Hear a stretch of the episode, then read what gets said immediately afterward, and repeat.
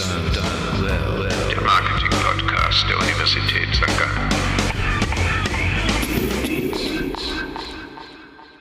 Angesichts des fürchterlichen Krieges in der Ukraine müssen wir in dieser Episode unseres Podcasts darüber sprechen, wie sich Unternehmen in den letzten Wochen verhalten haben, welche Rolle die Kommunikation spielt und wie Unternehmen und wir alle den Menschen in der Ukraine helfen können.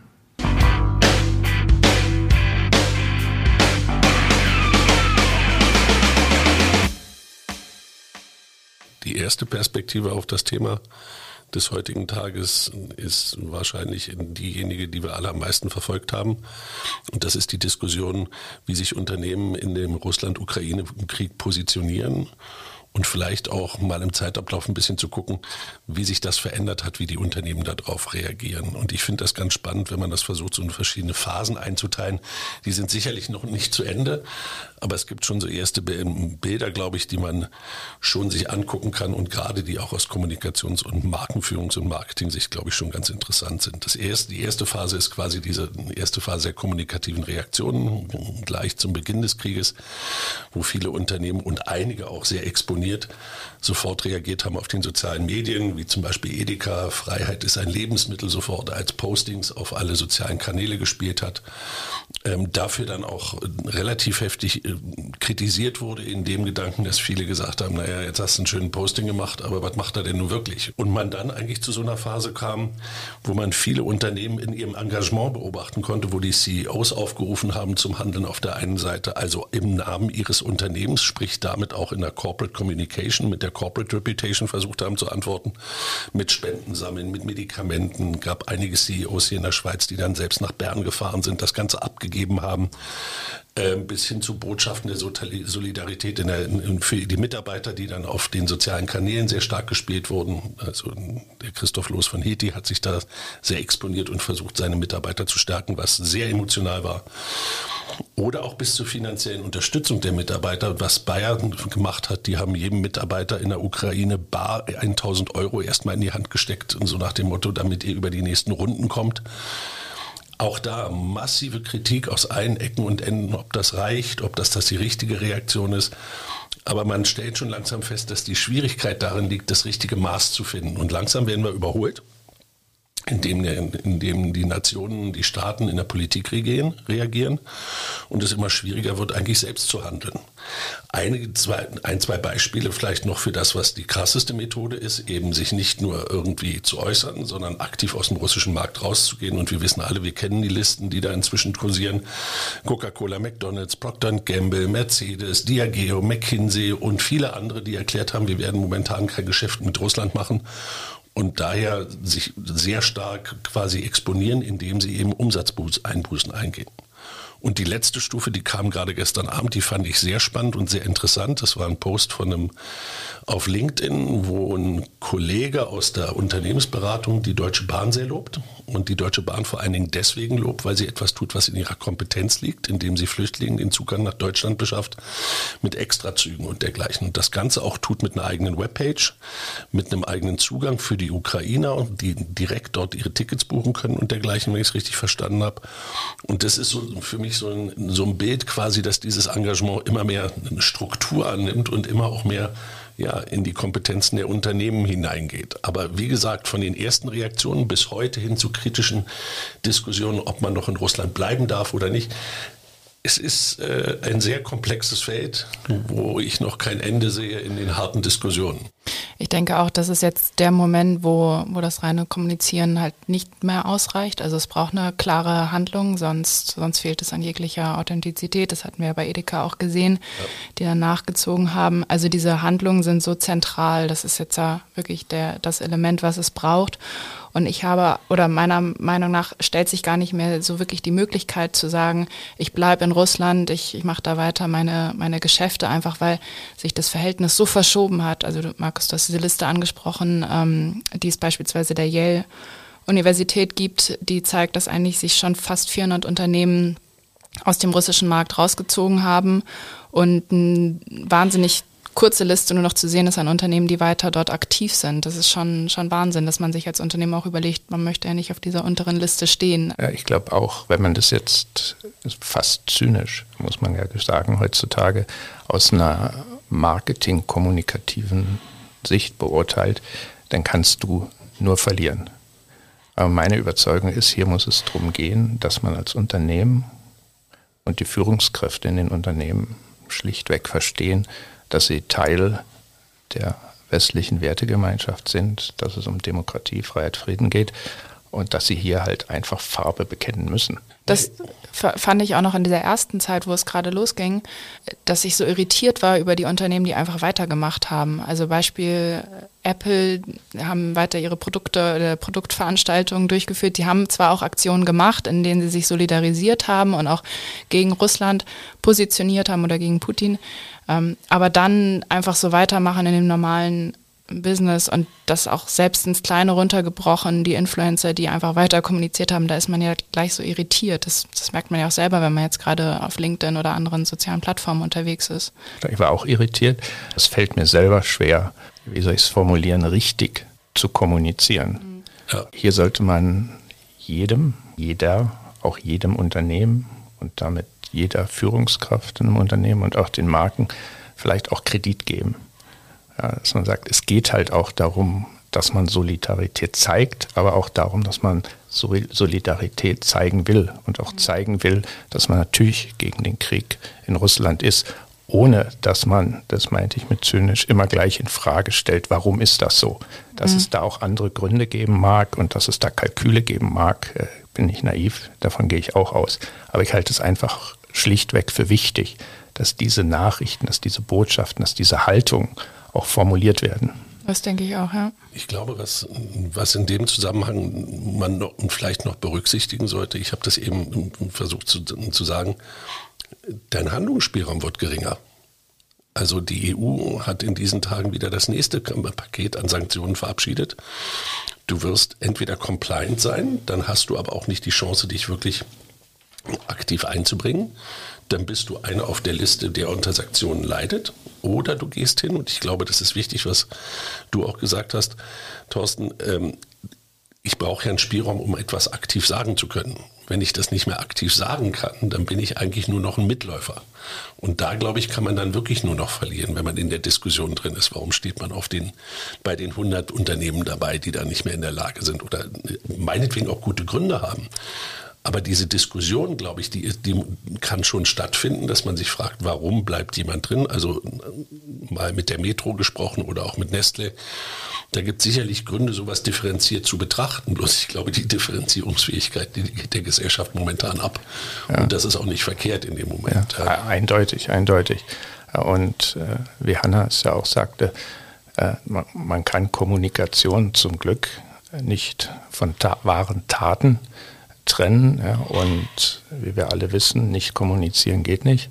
Ja, und viel wichtiger als Kommunikation, als Solidaritätsadressen ist das, was Unternehmen tatsächlich machen. Ja, und das eine ist, wie du angesprochen hast, boykottiere ich freiwillig oder werde ich dazu gezwungen? Und das andere ist natürlich die Frage, wie helfe ich? Ja, wie, ja. wie zeige ich echte Solidarität mit der Ukraine und mit den Menschen aus der Ukraine, die jetzt halt zu Hunderttausenden aus der Ukraine flüchten was man vielleicht noch ansprechen kann, du hast es eben schon angedeutet, aber es gibt halt auch bestimmte Reaktionsmöglichkeiten. Es gibt die, dass du kommunikativ deine, um deine Meinung äußerst, dass du sagst, wir werden unser Unternehmen uns bemühen, bestimmte Dinge in Deutschland anders zu tun, ist die eine Phase. Die zweite ist, du gehst aktiv in den Boykott rein, also du tust was gegen Russland, ja, was ja eigentlich ein richtig starkes Statement für viele ist. Klammer auf Umsatz, Fragezeichen, das muss man immer diskutieren, ob das eine Rolle spielen darf, glaube ich. Und das dritte ist, und wie helfe ich denn, wie zeige ich denn denn jetzt diese Compassion? Also nicht nur irgendwie sentimental irgendwie mitzufühlen oder versuchen Empathie echte zu zeigen, Taten, genau. sondern echte Taten. Was kann ich denn machen? Und da gibt es ja, wie gesagt, ich hatte das eben mit der Deutschen Bahn schon erwähnt, einen Zugang, glaube ich. Andere fahren die Laster selber runter in die Ukraine. Also da kann man sich schon, glaube ich, noch einiges abgucken, was man wirklich auch tun kann. Ja, oder wenn die Telekommunikationsunternehmen es möglich machen, dass Ukrainer und Ukrainerinnen jetzt einfach äh, die, die Dienste dieser Unternehmen kostenlos kostenlos nutzen können oder überhaupt nutzen können. Ja. Ich, ich, möchte nochmal zurückkommen zur Kommunikation. Und hier geht es auch um den Informationskrieg, der in den sozialen Medien stattfindet, auf LinkedIn, auf Instagram, auf Facebook, TikTok. Twitter, TikTok, ja. WhatsApp, Telegram natürlich. Und da geht schlichtweg darum, auch hier, auch in zwei Wochen, drei Monaten, die Informationshoheit weiter zu behalten. Also der Menschheit, der ganzen Welt zu zeigen, vor allem aber auch den Menschen in der Ukraine. Die ganze Welt oder der größte Teil der ganzen Welt steht hinter ihnen und das findet einfach auf den sozialen Medien statt. Und hier geht es darum, Solidarität zu zeigen. Es geht aber auch darum, Informationen zu teilen und das muss aus meiner Sicht schlichtweg durchgehalten werden. Und da spielen natürlich wir Einzelne eine Rolle, aber eben auch Unternehmen und ja, Marken eine große Rolle. Wenn wir über Echoräume reden, dann geht es jetzt darum, diese Echoräume aktiv zu gestalten und den richtigen Rhythmus zu finden und sich auch darauf einzurichten, dass da ein paar Gegenstimmen kommen. Man sieht es ja auf LinkedIn und auf Facebook, wer da schon genau. infiltriert ist oder, oder mal ein falsches Posting macht. Ja, da sollte man schon darauf achten. Ich halte das für ganz, ganz wichtig. Genau. Putin und seine Kohorten haben ja vor Jahren oder kürzlich auch den amerikanischen Wahlkampf beeinflussen ja. können. So werden sie das hier natürlich, machen es jetzt schon und werden es natürlich auch in Zukunft machen können. Und da geht es schlicht darum, dass wir mit unserer einzelnen Stimme dagegenhalten. Und deswegen denke ich auch, jede Botschaft pro Ukraine gegen Putin ist eine wertvolle Botschaft.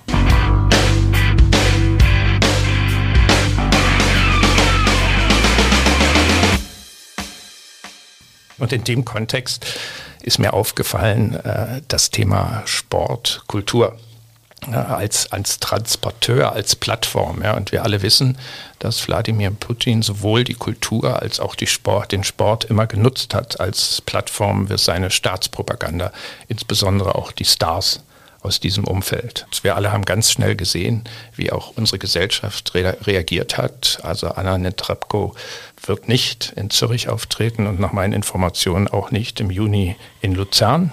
Und wir haben auch weiter gesehen, dass die Münchner Philharmoniker ganz schnell den Vertrag mit dem Putin-Freund Valery Gerviev gecancelt haben. Ich glaube aber, für die große Welt ist Sport die weit, weit größere Plattform. Und hier haben wir auch gesehen, wie schnell die Welt reagiert hat, wie schnell Schalke 04 im Grunde am Pranger stand ja. und reagieren musste und den Vertrag mit Gazprom kündigen musste. Oder hier in der Schweiz der EV-Zug halt den Schriftzug von Nord Stream äh, von der Rückseite des Trikots nehmen musste. Und wir sehen auch, dass oder haben gesehen, dass die russische Vertretung oder die Vertretung der russischen Sportler bei den Paralympics nicht teilnehmen durfte. Aber wenn man dann genauer hinsieht, sieht man auch einen Doppelstandard. Es gibt wahre Stars des Sports und damit im Grunde ja, ja was soll man sagen, Marken Plattformen von Wladimir Putin, die immer noch ihren Sport ausüben. Ja, und das halte ich persönlich für potenziell sehr gefährlich. Also wenn ich mir ansehe, die Nummer zwei im Tennissport, äh, Daniel Medvedev, hat sich nicht klar geäußert zum Krieg, sondern umschifft das. Und was ich noch viel verstörender finde, in der NHL, also in der National Hockey League, spielen natürlicherweise, weil es ist eine russische Sportart, sehr, sehr viele russische Stars und die sind natürlich für Wladimir Putin und seine Staatspropaganda hervorragende Botschafter für seine, für seine, seine kriminellen äh, Botschaften. Ja? Und zwar natürlich international auch, aber vor allem nach innen.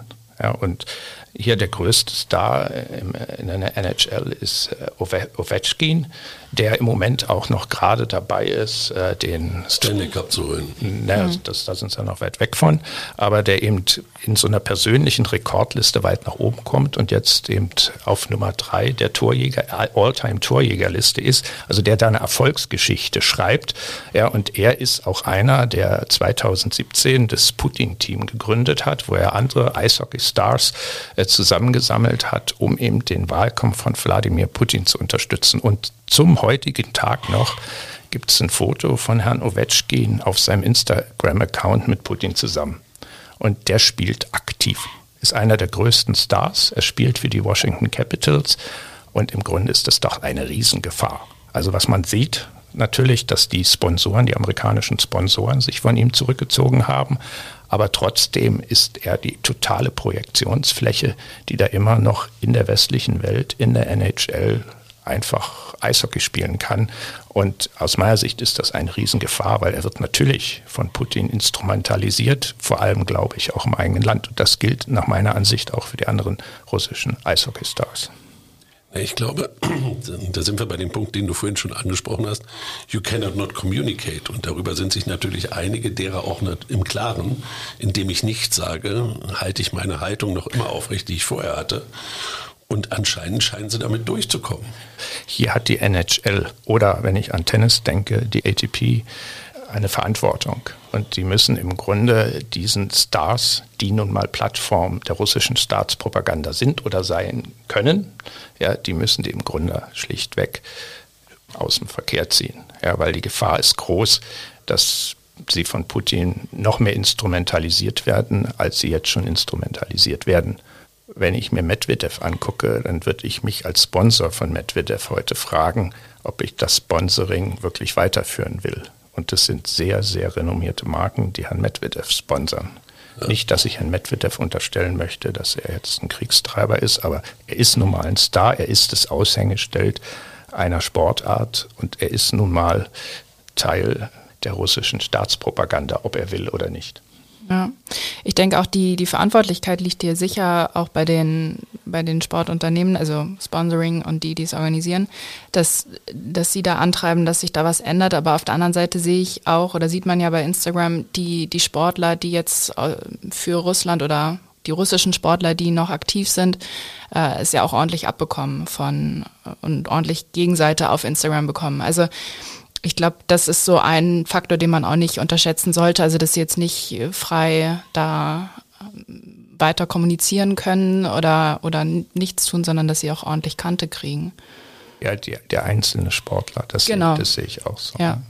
Die Idee, Politik und Sport sind, sind, sind, sind äh, nicht vereinbar oder gehören nicht zusammen, das können wir endgültig knicken, glaube ich. Wir lernen alle, und das beziehe ich auch auf mich selber, äh, wie unkritisch man in der Vergangenheit mhm. vieles mitgemacht hat, konsumiert hat. Und dazu gehören halt auch ohne Frage eben dieses Ignorieren letztendlich, genau. dieses fahrlässige Ignorieren, dass Sport halt von Diktaturen ja. als, als Kommunikationsplattform ja. schon immer genutzt wurde. Und äh, ich denke, wir alle erinnern uns auch um die Kommunikation rund um die Olympischen Spiele ja, in China. Exakt. Letztendlich aber fast ohne Konsequenzen.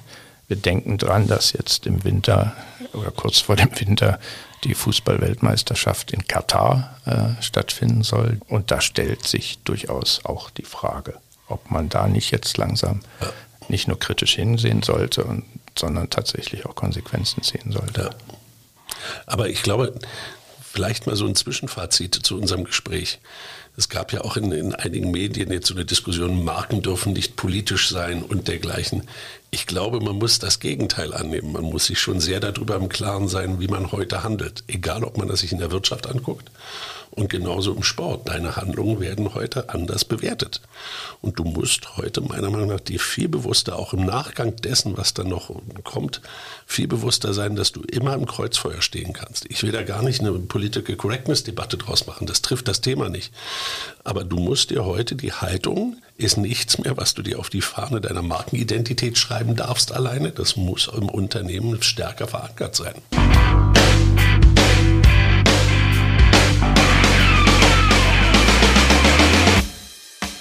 Dann stellt sich ja zuletzt noch die Frage, die wir uns wahrscheinlich alle gestellt haben, was denn jeder Einzelne tun kann. Also das war, glaube ich, der erste Gedanke, den so jeder hatte, als es losging äh, mit dem Krieg in der Ukraine. Und im Kern sind es ja Protest und dann das Thema Spenden und dann als übergeordnetes Helfen, dass die Geflüchteten gut ankommen in, in den anderen europäischen Ländern. Ländern. Und häufig ist es ja aber relativ schwer zu überblicken, wo man nun mit der Hilfe anfängt. Setze ich mich jetzt ins Auto und fahre an die Grenze und versuche da die, die Leute dann in die Schweiz zu bringen, nach Deutschland zu bringen. Absolut, absolut. Ich kann dem nur zustimmen. Mir ging es genauso. Oder wem spende ich, wem ja, spende ich mein Geld? Wem spende ich mein ja. Geld? stelle ich mich nun an Bahnhof, an, an den Bahnhof mit einem Schild und sage, ich habe eine Unterkunft. Und da anknüpfend an die, an die erste Diskussion, die wir hatten, gibt es ja viele Unternehmen und dann auch Unternehmerinnen und Unternehmer sowie Hilfsorganisationen, die eigentlich ihre Ressourcen und Reichweite sehr gut nutzen können, um diese Strukturen für die Hilfe zu schaffen, dass jeder Einzelne eigentlich weiß, wo er ansetzen kann. Und da wäre es, glaube ich, gut, wenn wir nochmal auf ein paar Beispiele blicken. Beispielsweise haben Unternehmen der Out-of-Home-Branche in Deutschland pro bono Spendenaufrufe geschaltet. Also sie haben ihre Werbeflächen zur Verfügung gestellt und da dann für das Bündnis Aktion Deutschland hilft sozusagen geworben, dass die Menschen durch die Städte laufen und sehen, sie können spenden. Und dann gibt es, glaube ich, noch ein Beispiel, was, was wir alle mitbekommen haben, und das ist Airbnb, die haben zweierlei Aktionen äh, gestartet. Zum einen haben sie die Gebühren von Buchungen aufgehoben, also dass jede Person individuell Unterkünfte in der Ukraine buchen kann und ohne selber da Gelder einzustreichen von Airbnb, fließt das Geld direkt zu 100 Prozent an die Ukrainerinnen und Ukrainer.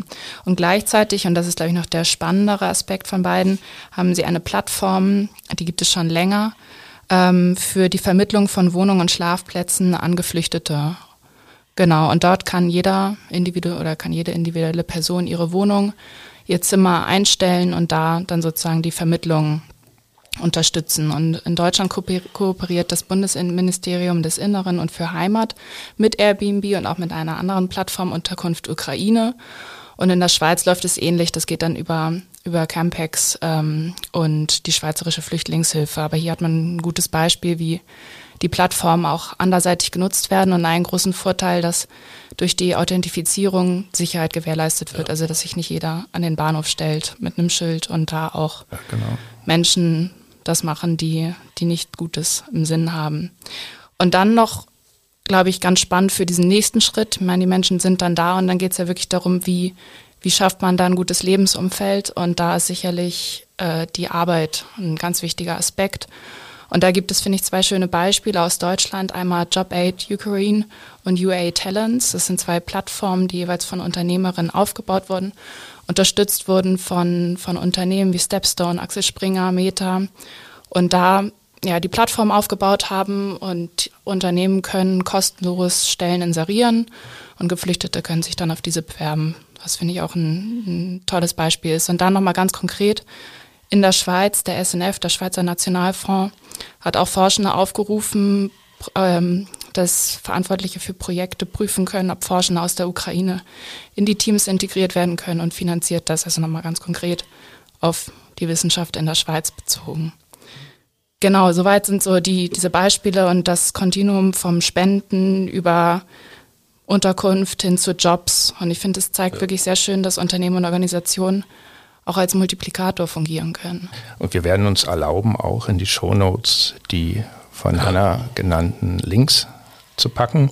Und ich möchte die Gelegenheit auch noch nutzen, auf äh, Wladimir Klitschko hinzuweisen, der mit uns an unserem Institut seit gut sechs Jahren zusammenarbeitet. Wir bieten mit ihm zusammen ein Executive Education Programm an zu Innovation und Leadership und äh, wie ihr alle wisst, Wladimir Klitschko steht an der Seite seines Bruders in Kiew. Der Bruder ist, wer es nicht wissen sollte, der Bürgermeister von Kiew und ist da im Kriegsgebiet und unterstützt sein Heimatland und die Menschen in seinem Heimatland. Und von Wladimir Klitschko gibt es eine ganz hervorragende Organisation, und wir werden uns erlauben, auch den Link in die Shownotes zu packen, wo Wladimir Klitschko auf Organisationen hinweist, die, die man auswählen kann, wenn man die Ukraine und die Menschen der Ukraine unterstützen möchte.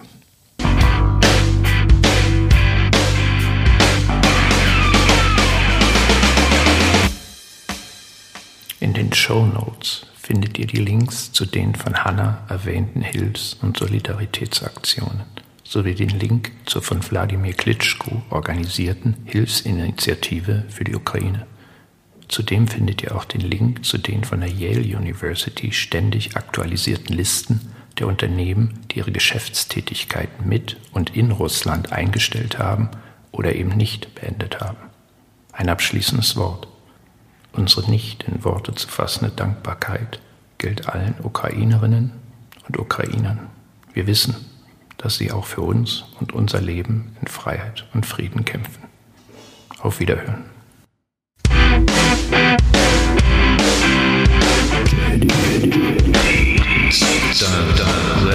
Der Marketing-Podcast der Universität St. Gallen.